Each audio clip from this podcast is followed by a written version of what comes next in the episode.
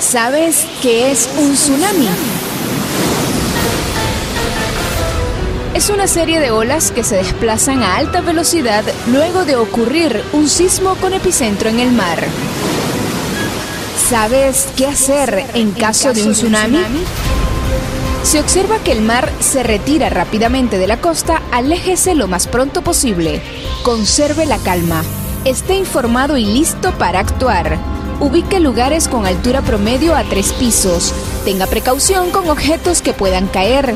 Esté atento a la información de las autoridades locales, regionales y nacionales.